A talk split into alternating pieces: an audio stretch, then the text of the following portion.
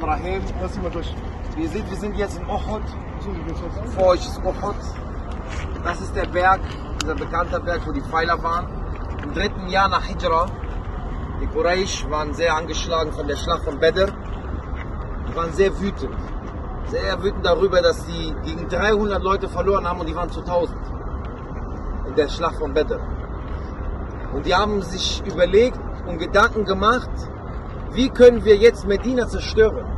Die wollten in Medina reingehen und die Leute bekämpfen, deren Familie töten, deren Kinder. Und darum haben die angefangen zu sammeln, eine Riesenarmee zu gründen damals, gegen den Propheten Muhammad sallallahu alaihi wasallam. Als die Nachricht kam, hat man die Schlacht von Uhud, wie man sie nennt, hat man diesen Krieg hierhin gebracht, zu Uhud. Die Muslime haben hier die Nicht-Muslime empfangen. Die Muslime hatten Uhud an ihren Rücken und die Nicht-Muslime kamen von der Seite. Der Prophet Muhammad sallallahu alaihi wasallam, als er hier kam, mit seinen Sahaba radiallahu an, die waren zu 1000. 1000 Mann. Die Nicht-Muslime waren 3000 ungefähr. Was passierte, als der Prophet a.s. hier kam? Einer von den Munafiqin, Abdullah ibn, ibn Ulay, glaube ich, ibn Salul hieß der, hat Fitna gemacht zwischen den Menschen und hat gesagt, oh, wir sind hier. Und eigentlich, der Prophet Muhammad a.s. hat am Anfang gesagt, wir sollen in Medina bleiben und dort kämpfen. Aber die Sahaba wollten ja raus zum Krieg. Und die kamen hier zum Hof und hat gesagt, die werden unsere Familie töten. Was machen wir? Der hat angefangen, Fitna zu stiften. Und es sind 300 Leute weggegangen.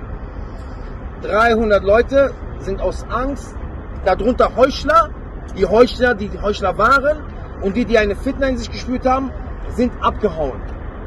Und der Prophet Muhammad sallallahu alaihi wasallam war mit 700 Mann gegen 3000. Weniger ausgerüstet als wie die Nicht-Muslime gerüstet waren. Sie trafen auf die und der Prophet wasallam war immer ein sehr, sehr starker Stratege. Der hat immer überlegt, wie kann man am besten den Kampf auskämpfen. Genau wie in Badr, wann ist die beste Zeit? Nicht zur Mittagshitze, sondern erst nach dem Asse oder morgens früh. Hier hat der Prophet a.s. erkannt, dass wenn man hier auf den Berg Pfeiler setzt, dass die Quraysh und, und deren Armee nicht die Möglichkeit haben, um den Berg zu gehen, um die nämlich einzuklammern. Er setzte 50 Pfeiler dahin und sagte zu diesen 50, das ist wie ein Sniper, ja, den setzt du auch immer ganz weit weg, damit er lange Sicht hat. Er sagt zu diesen 50, geht da drauf, bleibt da drauf, wenn ihr seht, dass wir gewinnen oder wenn ihr seht, dass wir verlieren, kommt nicht runter, außer ich befehle euch. Das war ein ganz klarer Befehl vom Prophet Muhammad sallallahu alaihi wasallam. Die Sahaba gehen drauf, alaihi mit den restlichen Sahaba, 650 unten, die Armeen treffen aufeinander. Hamza radiallahu an und Handala, Musab ibn Umair, ganz viele Sahaba bekämpfen die Nicht-Muslime und drängen sie weg. Die Nicht-Muslime, die Quraysh hatten ihre Frauen dabei, die sie angefeuert haben, haben versucht so richtig so, yani, Krach zu machen, dass die gewinnen, aber die merken, die werden besiegt. Auf einmal hauen die ab, versuchen die an zu fliehen. Jetzt kommt die Fitna zu den Pfeilern, die auf dem Berg sind. Die sehen, wie die Muslime gewinnen und wollen auch einen Teil von diesem, von diesem Sieg haben. Und die Beute, die da entsteht, und verlassen, die, die meisten davon, den verlassen ihren Posten. Man ruft ihn zurück, ey, dürft das nicht. Mohammed hat uns befohlen, hier zu bleiben. Die verlassen ihren Posten. Khalid bin Walid radiallahu an, der damals noch kein Muslim war und mit der beste Kriegsmann, hat gemerkt, dass die Pfeiler gegangen sind, hat Reiter genommen von der Armee der Quraysh und ist um den Berg geritten und ist das passiert, was Muhammad sallallahu alaihi wasallam befürchtet hat und sie wurden eingeklammert. Und die wurden jetzt von dieser Seite bekämpft und hinter dem Uhud bekämpft. Und jetzt entsteht Kampf. In der Zeit sterben 70 Shuhada, 70 Sahaba. Diese Shuhada, die wir gleich besuchen, sind 70 unter ihnen. Darunter Menschen wie Hamza radiallahu an, Menschen wie ich gesagt habe, Handala, Musab ibn ganz andere Sahaba, die in der Zeit gestorben sind. Der Prophet Muhammad sallallahu alaihi wasallam auch im Kampf wird verletzt. Die Nicht-Muslime sagen, wir haben gewonnen, wir haben den Propheten getötet.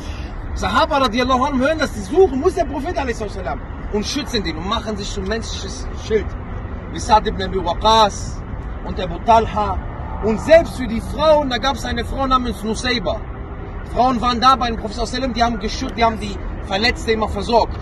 Sie sieht, manche Muslime hauen ab, als sie eingeklammert worden ist. Die nimmt deren Schwert weg und sagt, wenn ihr geht, gib mir das Schwert und bekämpft die Nicht-Muslime. Und Muhammad sallallahu alaihi wasallam sagt, da wo ich gesehen habe, habe ich Nusayba gesehen, radiallahu anha. Sie hat jeden bekämpft. Und ihr Sohn war auch dabei und hat ihren Sohn aufgemuntert, weiter zu kämpfen. Hab keine Angst, kämpf weiter. Und die sagt zu Muhammad ich will mit dir ins Paradies sein. Und Muhammad macht Dua für diese Frau. Radiallahu anha.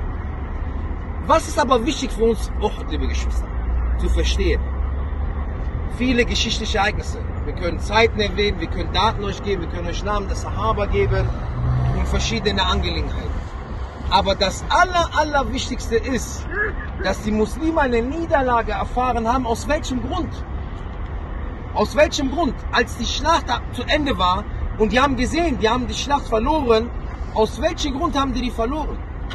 Aus dem Grund, dass sie dem Propheten Muhammad sallallahu alaihi wasallam nicht gehorcht haben. Sie haben dem Propheten seinen Befehl nicht gehorsam geleistet und haben nach ihrem eigenen Denken gehandelt. Nach dem, was sie gewollt haben, haben die gehandelt. Und das hat sie zu dem geführt, wo die waren.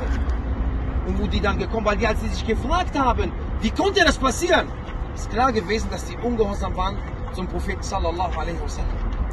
Und das ist die wichtigste aller Lehren, die wir mitnehmen müssen für unser Leben aus der Schlacht von Uhud. Aus der Schlacht von Uhud die wichtigste Lehre ist, Ungehorsamkeit zum Propheten والسلام, bedeutet Ungehorsamkeit zu Allah. Ungehorsamkeit zu Allah subhanahu wa ta'ala bedeutet Erfolglosigkeit für uns. Und das ist ein Ereignis, was damals geschah und was wir heutzutage immer wieder bekommen.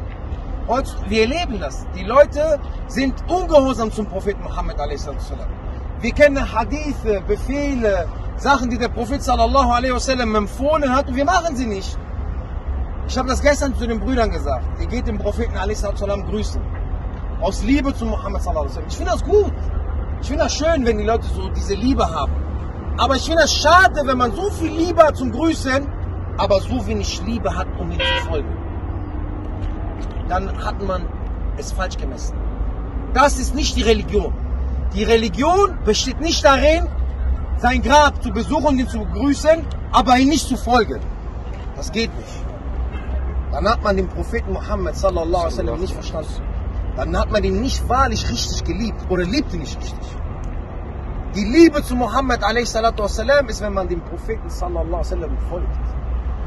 Weil durch seine Gehorsamkeit erreichen wir Erfolg bei Allah und viel mehr erreichen wir Liebe von Allah subhanahu wa ta'ala. Weil Allah sagt zu Muhammad sallallahu alaihi wasallam, sprich, wenn ihr Allah liebt, so folgt mir. Muhammad Allah wird euch lieben und eure Sünden vergeben. Das heißt, das ist verbunden ja nicht. Aber es geht nicht, wenn wir ihm nicht folgen. Und das haben die Sahaba hier erfahren. Und 70 Shuhada, darunter der Onkel des Propheten mussten darunter sterben, mussten fallen. Weil die, diese Leute, die Pfeiler nicht dem Befehl, einen einzigen Befehl nicht gefolgt haben. Einen einzigen Befehl.